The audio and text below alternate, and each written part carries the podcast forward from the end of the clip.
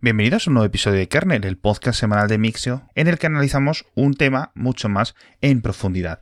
Y como ya sabéis, estos nuevos episodios de Kernel están patrocinados por las Philips OneBlade, que son esta nueva y genial, increíble generación de maquinillas de afeitar que tiene la gente de Philips, que están pensadas para un repaso rápido pues, tras la ducha, para aquellos que quieran hacer el repaso diario, o, obviamente también para recortes mucho más profundos que ajenos que quieran perfilarse la barba, es decir, para cualquier tipo de uso. Y como tantas barbas hay como personas, pues tienen un montón de modelos, pero lo bueno es que son todos inalámbricos. La batería dura un montón, 45 minutos, con lo cual nunca va a ser un problema y de verdad que es una experiencia increíble. Eh, a nivel personal, llevo usándolas estas últimas semanas y pues siempre tienes un afeitado súper, súper, súper bueno. Y obviamente pues esto sirve tanto para la cara, para la barba, como para el resto del cuerpo, ¿no? Puedes comprarlas en las webs de Philips, te dejo un enlace en las notas del episodio o las buscas en cualquier comercio electrónico. Y ahora ya sí, vamos con el episodio de Kernel.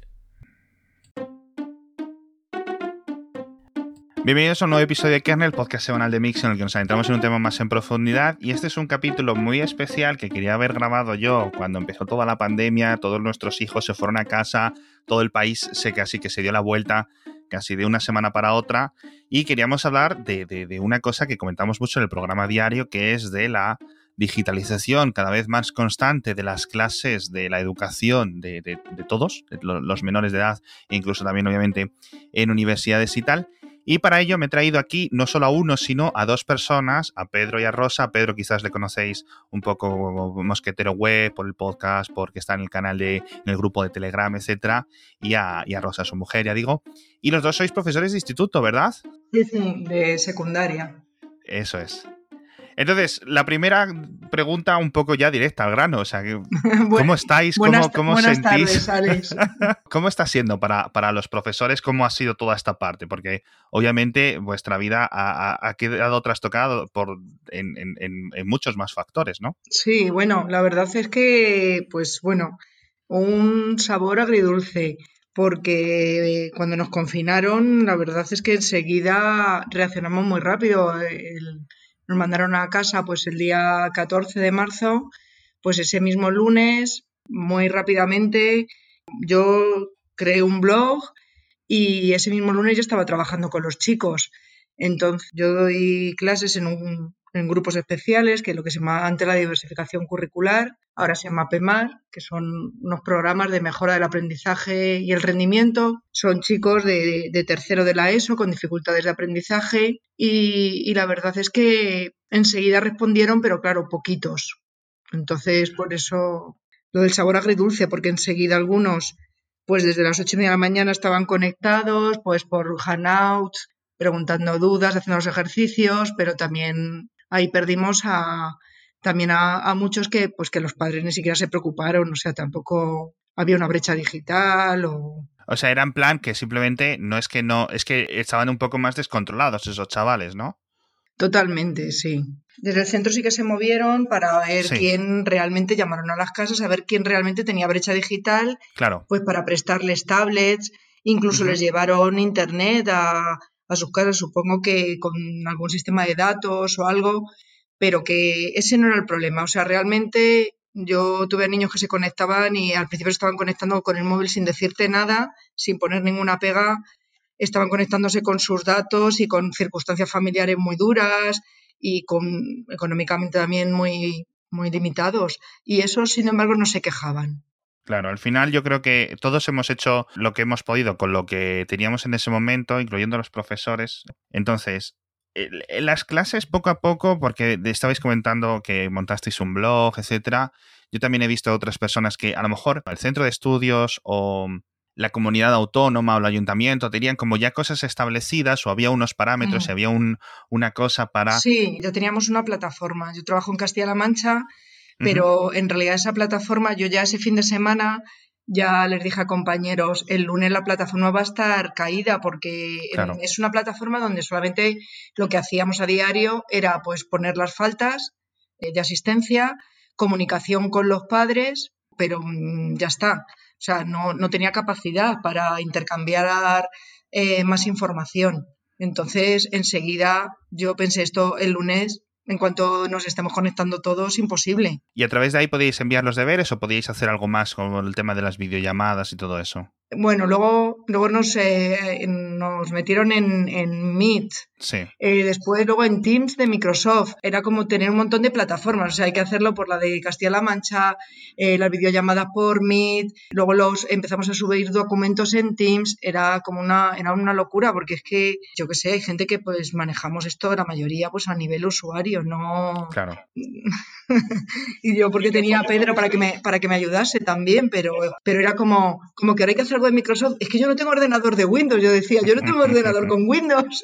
yo cómo voy a entrar en eso. No, no, sí, se puede entrar, vale, vale, pues. Y sobre todo papeles, vamos, sobre todo luego documentos, porque lo que fue el, intercambio con los chicos, la verdad es que a través de, del blog y, de, y del correo electrónico y de Hangouts, ellos me mandaban fotos de los ejercicios y yo en un momento se lo corregía y le se lo volvía a mandar pero no, eh, desde la administración o desde, no sé, desde jefatura de estudios, desde la propia Consejería de Educación, lo que importa mucho es el postureo. Entonces todo tenía que, que estar, de hecho este año ya han creado una plataforma que está mejor, pero es que todo conste que es lo que estamos haciendo, da igual. Si tú estás trabajando mucho con los alumnos, pero no está a nivel oficial, eso no vale. No, sí es cierto. Yo el tema de, claro, es que lo que decías antes, eh, tuvimos que salir casi... Es que me, me, recuerda un poco en plan, ha habido un desastre natural y hemos salido con lo que teníamos en la mano, ¿no? Pues el equivalente educativo de eso. Lo mm. de las fotos de los deberes, eso ya ha sido algo que, que, que hemos fascinado todos, todos los padres. Yo, o sea, todos los días tenía que enviar tres o cuatro, tres o cuatro, no, tres o cuatro por cada niña de, grupos de PDFs unificados, porque si no tenía que enviar 50 JPGs ah. a las profesoras y ha sido al final, después de mucha plataforma, mucho Zoom, mucho Hangouts, mucho Jitsi, muchas historias, pero al final lo que ha salvado el culo perdonad por la expresión, de los profesores y de los alumnos ha sido el email. Que ha sido en plan, esto sabemos todo el mundo cómo funciona, ¿no? Claro. Bueno, y no dejo que yo no he dejado intervenir a Pedro, perdón. bueno, que levante la mano si quiere hablar, ¿no? que si no le echamos de la, le echamos de la llamada. No, pues es, muy curioso. Y, y, todo este tema, mis hijas sí es cierto que, por ejemplo, tienen 10 años, tienen 7 años, les ha pillado en primaria. E, en secundaria, la actitud de los padres, eh, me habéis comentado hoy sí de forma un poco la de algunos, pero ¿cómo ha sido o la de los alumnos? Porque en estas edades tan difíciles han sido un poco más pasotas, han mantenido el nivel de estudios o habéis visto que ha afectado el estar desde sus casas. Yo desde el primer momento a, quien primero me dirigí ese sábado, yo mandé un mensaje a todos los padres porque a través de la plataforma Papás sí que, sí que tenía comunicación. A mí no me contestó ningún padre. Wow. No me, no me, no me contestó ningún padre. Entonces, es que es eso, yo a veces yo digo, es que yo tengo alumnos pues cuyos padres no están a la altura. Este año me ha pasado que, bueno, pues Pedro movió un tema para que donase gente que tenía por ahí móviles rotos o tablets, porque pues, pues vienen chicos que yo ya sé que va a venir esto en el, en el futuro, va a haber muchísimo gente que no tiene eh, disponibilidad económica y quería usar este año los móviles para, eh, para trabajar en vez de tanto papel, tantas fotocopias, tantos ejercicios. Bueno, pues hay una cosa que se llama Kahoot, que, que igual lo conoce, porque lo usa mucha gente ya, y yo no lo había usado nunca, y es para trabajar pues eh, actividades, pero que ellos votan con el móvil.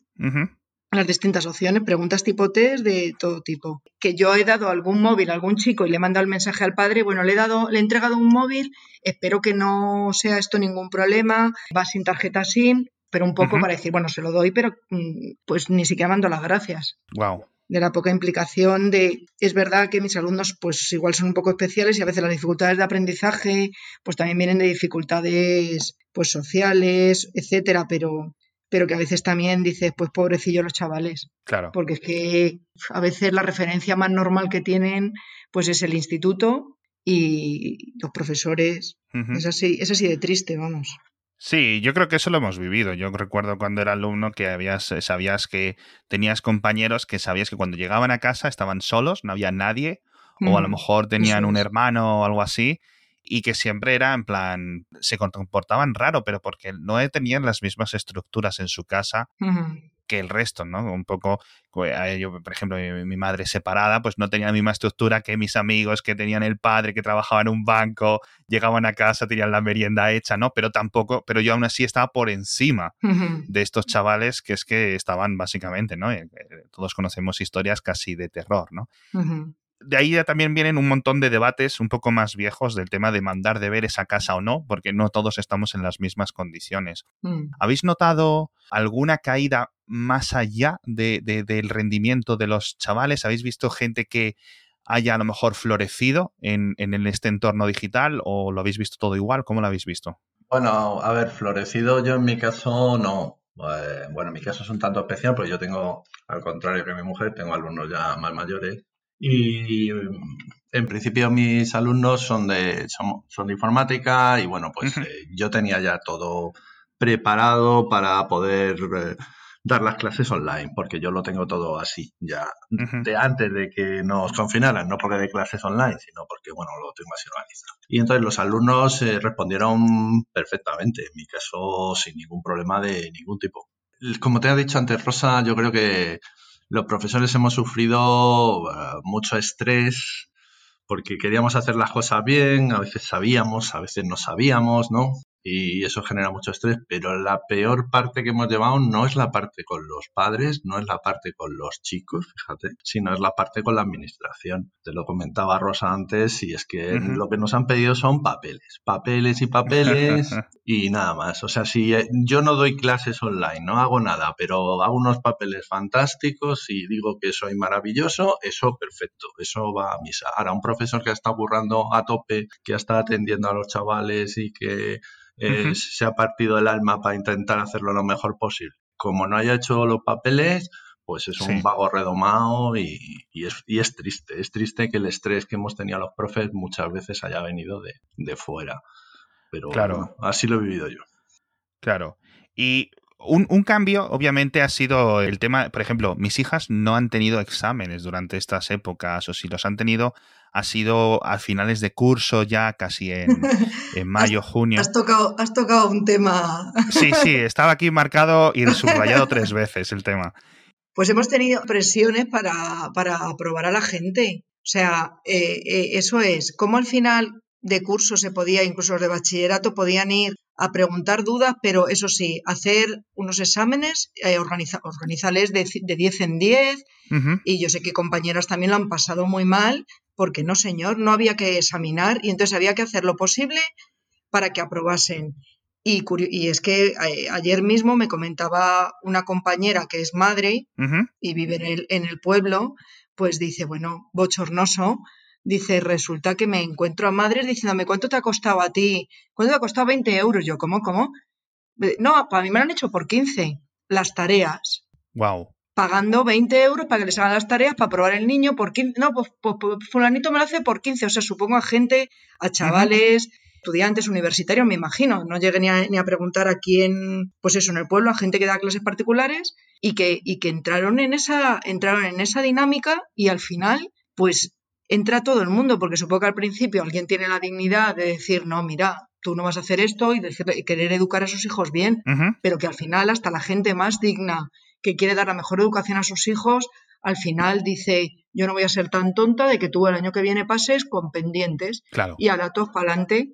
Y entonces se están encontrando, también yo hablo con compañeros, pues ya te digo, yo doy a un nivel más bajo a unos niños que, bueno, tienen unas dificultades que las siguen teniendo y ya está. Bueno, quizá ahí se nota menos, pero gente que ahora mismo se encuentra en, en, en bachillerato y otro compañero me decía, es que me encuentro cosas escritas Dice, de lo típico que te dicen, no, mira, es que este niño es acné, o sea, que, es que tienen unas necesidades educativas especiales, pero es que están en bachillerato. Dice, o sea, me he encontrado cosas escritas que no tienen ningún sentido. Entonces, esto, esto va a traer unas consecuencias, pues no sé.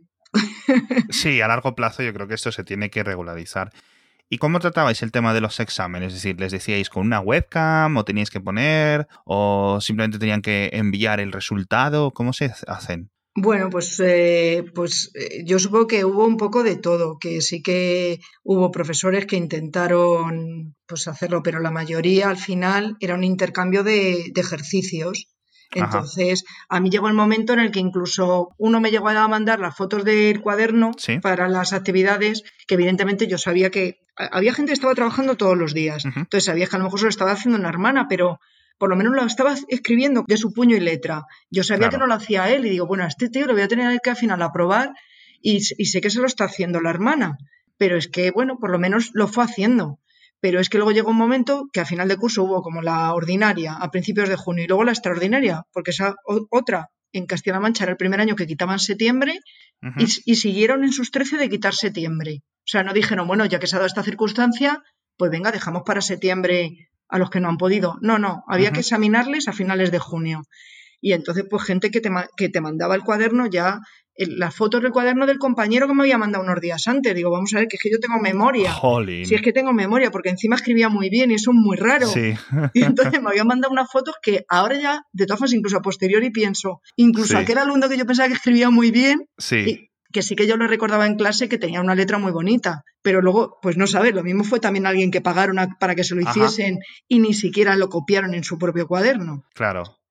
Sea ¿Utilizáis este método de los, los, trabajos y las cosas hechas a mano y preferís evitar, eh, por ejemplo, un documento escrito a ordenador? Claro, porque al final a distancia es que por lo menos que se que escriban y lean.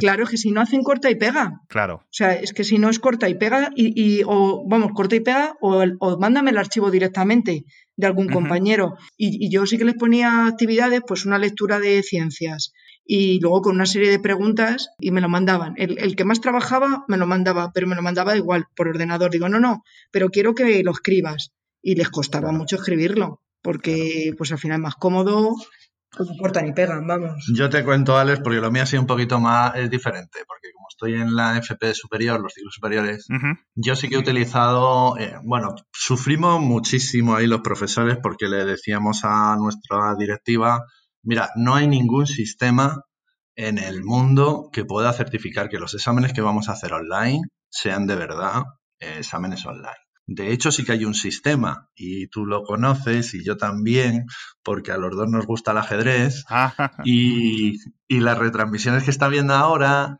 pues eh, se utiliza un sistema que está muy bien y es les mandan a los jugadores un par de cámaras, una les enfoca la habitación, otra les enfoca a ellos, además tienen que compartir la pantalla. Bueno, es una infraestructura compleja, Cloud. Yo no le podía pedir a mis alumnos eso, pero al final se lo pedí le pedí una cosa parecida. Entonces, para hacer los exámenes desde casa, yo les dije, me tenéis que compartir la pantalla y además tenéis que poner el móvil en un lateral que se os vea a vosotros y que se vea el ordenador para que yo vea que no hay nadie diciendo las cosas y que no estáis copiando de, otro ordenador que tengáis al lado, una cosa así. Y así, así lo hice yo pero era muy, muy, mucho follón. Y... Es muy rocambolesco, sí. Exactamente. Y todo era porque no nos dejaban hacer los exámenes presenciales, que es la única forma que tienes de asegurar que lo que te están haciendo te lo está haciendo la persona que te dice que te lo está haciendo.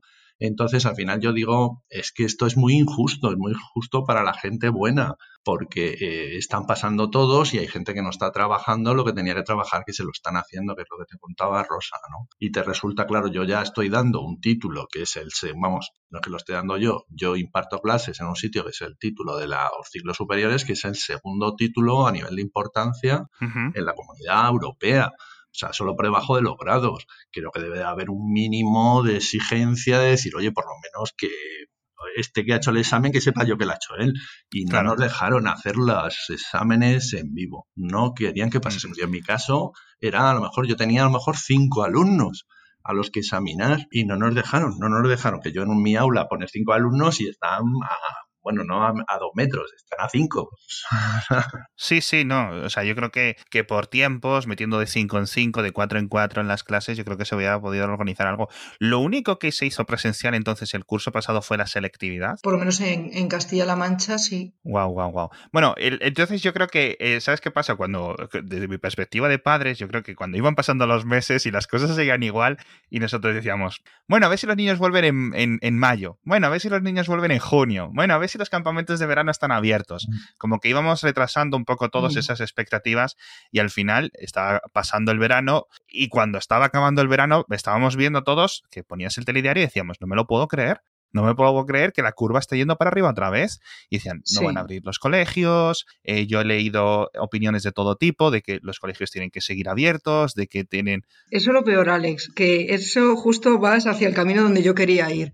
Que vale, que todo aquello ya pasó, fue una circunstancia, fueron unos meses, que todos entendemos que, bueno, haya habido un paréntesis en nuestras vidas, en las de los alumnos, y ya está. Bueno, pues no pasa nada, no pasaría nada si no fuese, porque muy bien, ha sido para el camino donde yo quería ir, las expectativas que tenemos ahora y la situación que tenemos ahora, que es que yo tengo la sensación de como de seguir en el mismo punto, eh, estamos yendo a, los centros en, en, unas condiciones mm, en las que el primer mes, en septiembre, pues bueno, las medidas eran gel hidroalcohólico, desinfectante para las mesas y, y papel. Pero Mm, una vez que acabamos eh, una caja de tisús de Mercadona, ¿Sí? Eh, cuando, cuando se acabó la caja de tisús de Mercadona, una por aula, pues ya dijeron, no, es que esto, los niños tienen que venir con una valletita de casa, con el desinfectante y con el gel hidroalcohólico. Cuando estás oyendo en la televisión los miles de millones que se están dando para, para todo y dices, mm, pues se te cae el alma a los pies. O sea, yo bajé indignada cuando mm, fui a, a, pedir, oye, se me ha acabado ya los tisús me dijeron y me dijeron esto, o sea, yo es que monté en cólera con la jefa de estudios. Digo, pero bueno, o sea, me dijo, bueno, si quieres tomar aquí unos tisús, digo, es que no es eso. O sea, yo me puedo traer de mi casa todos los días una caja de tisús de un euro, pero es que eso no es. Es que eso no es. Bueno, hay que medir la temperatura todas las mañanas a los chicos. Bueno, pero como tenemos mil alumnos, pues no se les mide nada más que a los que lleguen tarde. Yo me compro un termómetro y yo les mido la temperatura a los de mi aula, a mis chicos. Y además ellos bien, o sea, lo admiten y además que a veces me dicen, oye, que hoy no nos han medido la temperatura. Porque bueno, pues les hace gracia y pierden un ratito. Y, y bueno, y como todos los días salta un caso de, de que se tiene que ir fulanito porque su familia ha dado coronavirus o han tenido que confinar un autobús entero porque en tal pueblo ha habido coronavirus o han tenido que aislar una clase entera. Pues bueno, ellos la verdad es que a veces cuando incluso sospechan de alguno dicen, mm, pásanos el termómetro, pero que, que, o sea, que al final mm, tenemos que poner las cosas y que, que, higiene es lo de la valletita. Claro. Ahora ya ha llegado el frío, ya ha entrado noviembre. Sí. Hay que seguir ventilando. Bien, hay que seguir ventilando. Yo sigo ventilando, pero ¿qué razón es esa para no poner la calefacción? O sea, eso, eso justo lo he tenido esta conversación con mis hijas esta mañana, mm. porque aquí en la comunidad de Madrid, por lo visto, hay unas fechas concretas. No sé si en el resto de comunidades es igual. En plan, todos los colegios públicos ponen la calefacción el mismo día y la, acaba, y la pagan el mismo día, de nuevo, cuando empieza la primavera. Cosa, cosa, muy lógica, vamos. O sea, haga frío o calor, la pones un día y la quitas otro si cada centro tiene su propia caldera. Sí. Yo creo que en mi centro creo que no es así. Es porque a veces pues si hacía frío en octubre se ha puesto y si luego y si luego en noviembre no hace falta, pero si eso se la ponen cada día, si eso es el conserje el que la activa cada día. Ajá. Perdona, que te he cortado. No, no, me viene perfecto, porque yo les dije, bueno, yo hemos visto unos artículos eh, científicos recientes en los que decían, ¿sabéis que es lo más importante? Que poco a poco los científicos y los médicos van encontrando diferentes trucos, diferentes descubrimientos nuevos sobre el coronavirus, y ahora sabemos cosas que no sabíamos en, en mayo, y una es mantener una muy buena ventilación constante. Y entonces, justo me he acordado hoy y les he preguntado, ¿están abriendo vuestras ventanas constantemente? Me dicen, es que tenemos mucho frío. Y yo, pero mm. no está la calefacción puesta. Y me dicen, no. Y es Madrid, es España, es principios de noviembre, no es el frío ese de enero, el frío mortífero, ¿no?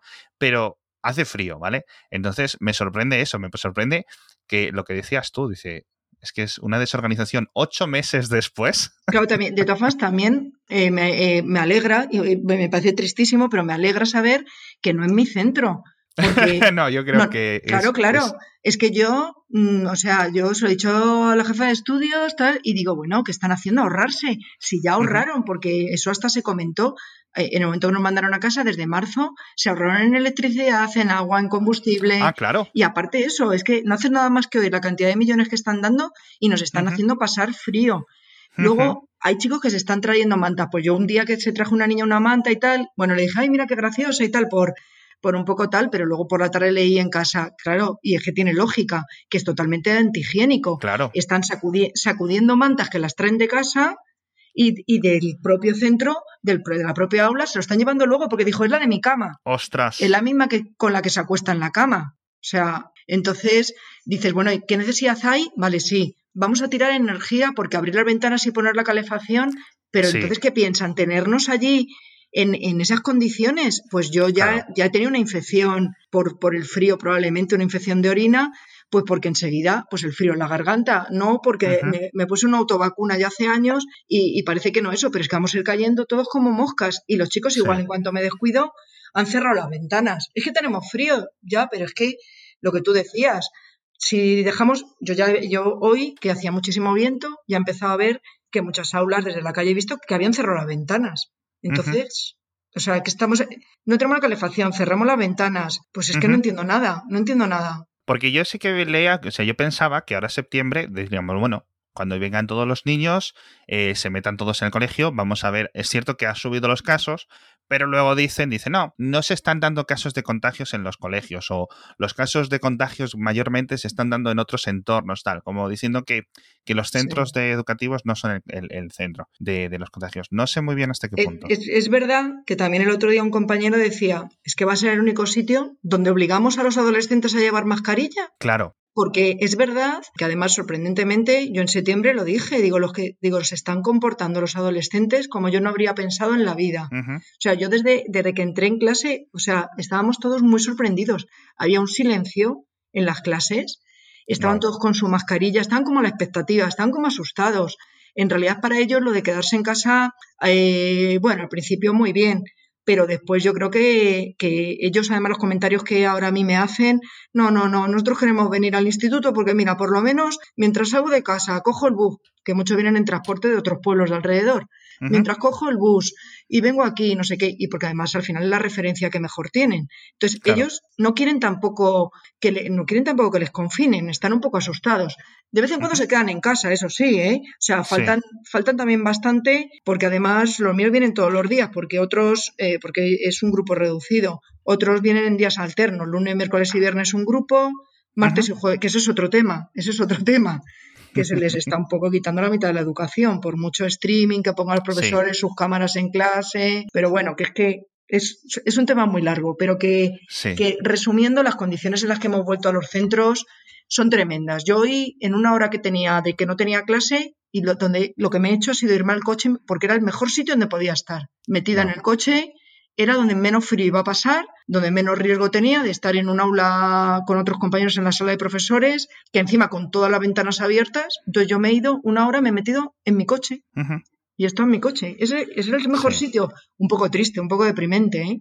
Sí, el tema de los recursos es una cosa fascinante, porque si se obliga a volver a los chavales y, tal, eh, yo creo que se podría haber hecho de un montón de mejores cosas. Todo el tema este, en, los dos, en los dos tipos de institutos en los que estáis, ¿ha habido nuevos profesores? ¿Ha habido más apoyo? ¿Ha habido...? Cero.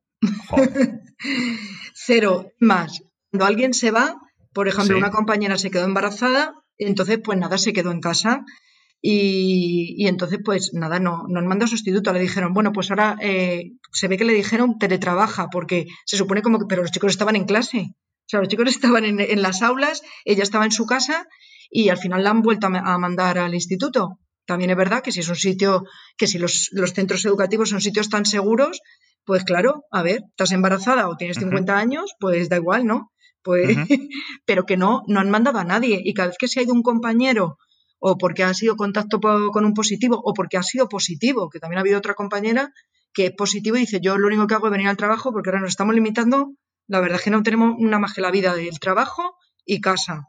Y no, incluso están mandando a la gente, después de que se pasan 10 días, no, pues te vuelves sin tener una PCR negativa y alumnos igual, ¿eh? Sin una PCR negativa, cuando se pasan 10 días, vuelven otra vez a las aulas. Y los profesores, por supuesto, no, mm, o sea, no, no hay sustitutos. No, no, ahí en Madrid nosotros nos dijeron que somos un centro muy grande, que nos iban a mandar a 10 personas somos pues unos 150 profesores y nos iban a mandar a 10 personas, pero claro, nosotros damos como formación muy específica de formación profesional y no iban a ser especialistas. Entonces, si no son especialistas, lo único que pueden ser son cuidadores. Claro. Gente que se puede quedar en el aula con los alumnos para que no estén solos. Pero nada más, no. De hecho, bueno, ahí sigue habiendo bastantes problemas incluso para encontrar profesorado. Creo que Aquí se juntan muchos factores que no vienen al caso de hoy, pero hay problemas para encontrar profesores que sustituyan ya no por el COVID, por circunstancias normales. Y yo creo que hay mucha gente también que está diciendo, mira, pues este año en vez de cogerme una sustitución, tal y como están las cosas, igual me espero y que pase uno o dos años y cuando se normalice esto, pues vuelvo a hacer sustituciones. Ni siquiera han mandado lo que se habló también, o enfermeras, o para, para atender a niños con posible COVID cuando un niño se pone enfermo con un caso posible de COVID, pues entonces los profesores que en ese momento estemos de guardia, porque dentro de nuestro horario pues tenemos clases y tenemos horas de guardia para quedarnos con esos alumnos que o que no tienen profesor o que se ponen malos, entonces les llevamos a, una salita y llamamos a los padres y tienen que venir a, y tienen que venir a recogerles sí o sí, porque antiguamente pues bueno, pues bueno, a ver si el niño se mejoraba, muchos padres no podían venir porque estaban trabajando y somos los propios profesores los que les estamos atendiendo y simplemente llamar a los padres y que se los lleven del instituto. Claro. Fíjate, justo hoy, por ejemplo, cuando hemos llegado a clase, eh, me han comunicado, nos han dicho, los padres de tal curso, pues eh, podéis acercaros un segundo ahí. Y nos habían dicho que una niña de una de las clases de mis tres hijas que había dado positivo, obviamente no nos van a decir quién, y que nos tenían, que los niños no podían entrar en clase, que se tenían que ir hoy a, 10 días. Ya no son 14 días, son 10 días que tienen que estar. Y les he dicho, eh, nos van a llamar de los ambulatorios para hacer las pruebas. No, tenéis que llamar vosotros si hay síntomas. Digo, yo es que para cuando haya síntomas, a lo mejor ya le da tiempo a la niña contagiarnos al resto. Entonces, está un poco todo que una, una, cosa, una desorganización que sí es cierto que es, eh, para los padres es descorazonador para los que estáis ahí, digamos, en, el frente, es, debe de ser algo que, para, para, para, para, para hacer, para liarla bien grande, no sé cómo, cómo decirlo. En mi, en, mi, centro han confinado un grupo, igual, eh, un grupo de bachillerato, vale, se han quedado en casa, pero los profesores que dan clase en ese grupo no les han mandado a casa. Entonces, esos profesores no saben tampoco, igual, lo que tú estás diciendo. Ellos se están yendo a sus casas sin saber si están contagiados y se están metiendo en aula, en otras aulas, porque cada uno a cada hora cambiamos de aula, sin pruebas ni nada, o sea. Exacto. No, el protocolo real, el protocolo bueno hubiera sido que si ocurre un caso de estos, todo el mundo a su casa. Que el problema es que si se van los de una clase, se tienen que ir los profesores, con lo cual los se quedan las otras aulas sin profesores, con lo cual por un contagio a lo mejor escala y, desaparece la mitad del colegio. Pero es que realmente no hay, no hay una alternativa si se quiere hacer bien, hay que hacer un montón de test y cosas. Pero vamos, yo creo que ya debe de haber test que en 15 minutos y el otro día también leí que si la Comunidad de Madrid había comprado, o sea, realmente a un precio de 4,5 euros. ¿Por qué eso no, no está ya más y que lo pueda hacer incluso la propia persona? Porque hoy lo que ha salido en la televisión, que no sé si será verdad, era, era un colutorio donde, donde tú mismo te lo podías hacer. Eso sí sería una solución. Si en 15 minutos y a un precio de 5 euros, cualquiera en cualquier momento, podemos saber si, si estamos contagiados o no, no sé, a mí es que eso me parecería un avance. Sí, yo creo que hay un montón de cosas que no se puede justificar de ninguna forma eh, estando donde estamos y donde lo que nos parece que nos va a quedar. Entonces, ¿vosotros cómo planteáis el resto del curso que queda este 2020-2021? ¿Pensáis que esto va a seguir igual? ¿Pensáis que nos va a dar mayo, eh, final de curso?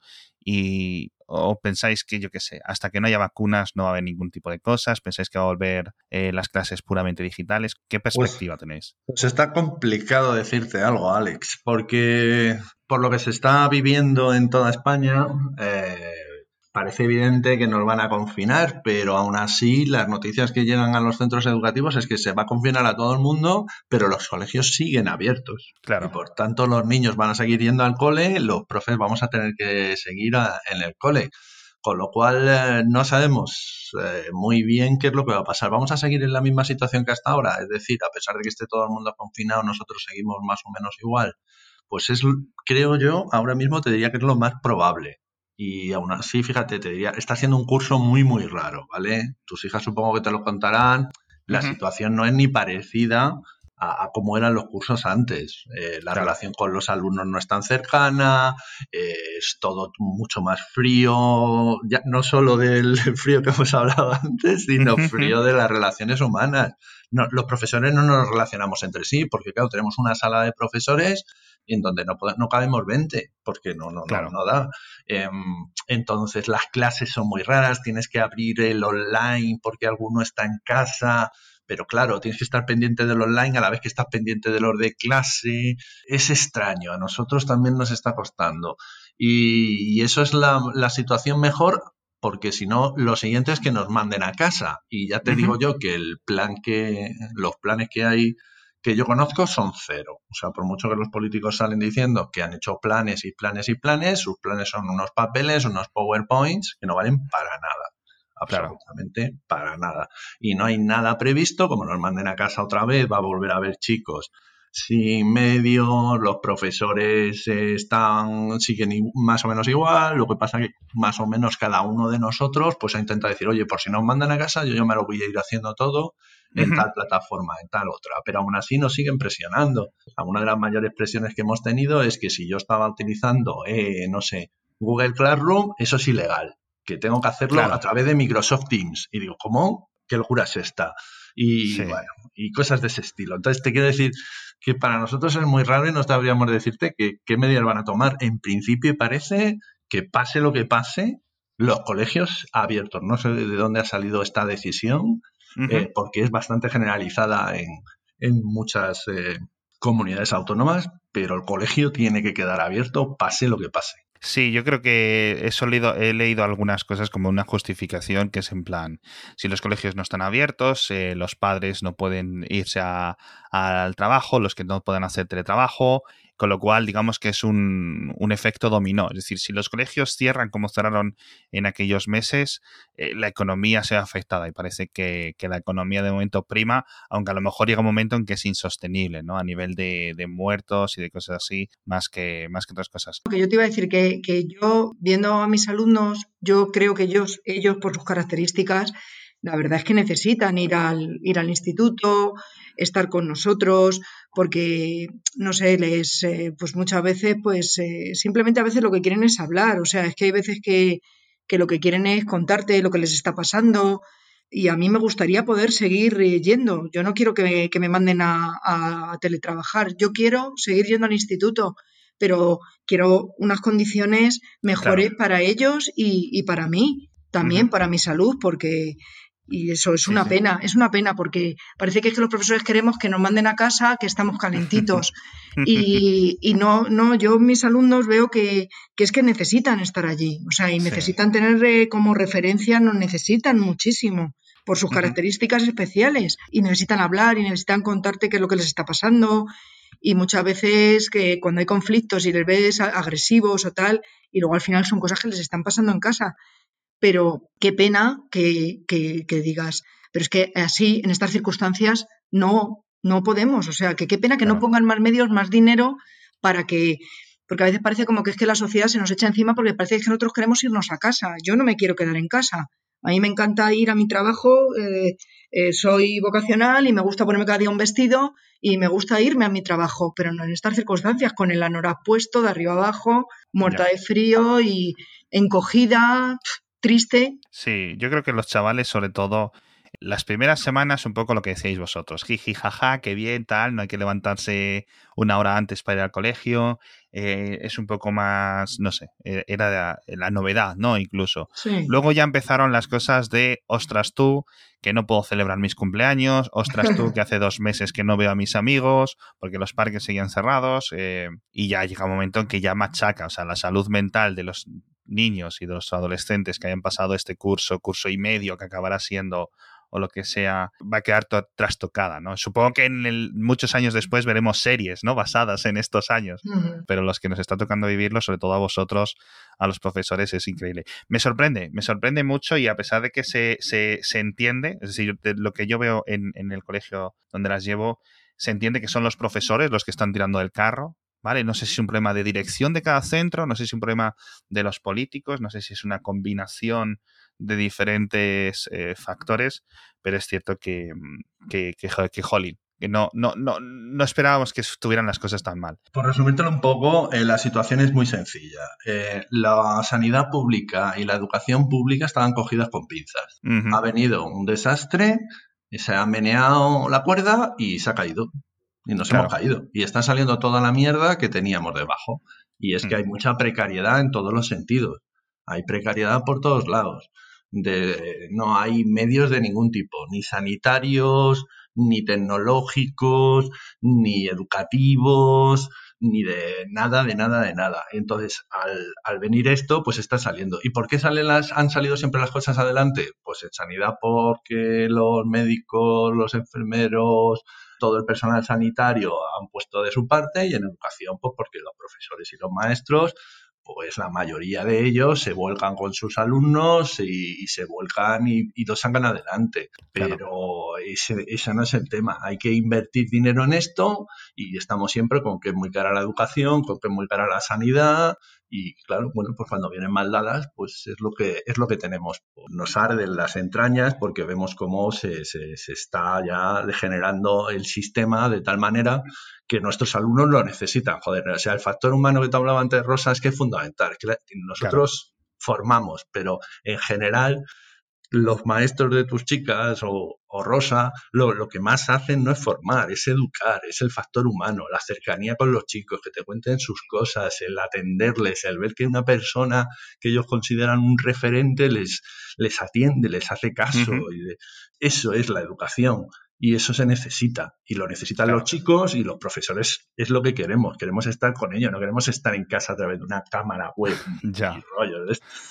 Sí, es cierto que yo creo que todos hemos tenido típicos dos, tres profesores en, nuestra historia educativa que hemos tenido un aprecio que decías tú, madre mía, si es que es un, casi se considera un familiar. Y a veces pienso que mis hijas digo, pero ¿cómo, digo, pero ¿cómo puedes hablar de, esta profesora o de este profesor? Digo, pero si es que hablas mejor de esta profesora que de tu madre. es un, un amor, un cariño tal, que es eso, horas y horas y horas, todas las semanas, todo constantemente. Entonces, cuando se rompe esa estructura, sobre todo en una mente, joven, una mente cambiante como la de un adolescente, pues eso tiene que, tiene que ser algo que, ya digo, yo creo que lo acabarán estudiando los sociólogos, los psicólogos, el impacto que ha tenido dentro de unos años.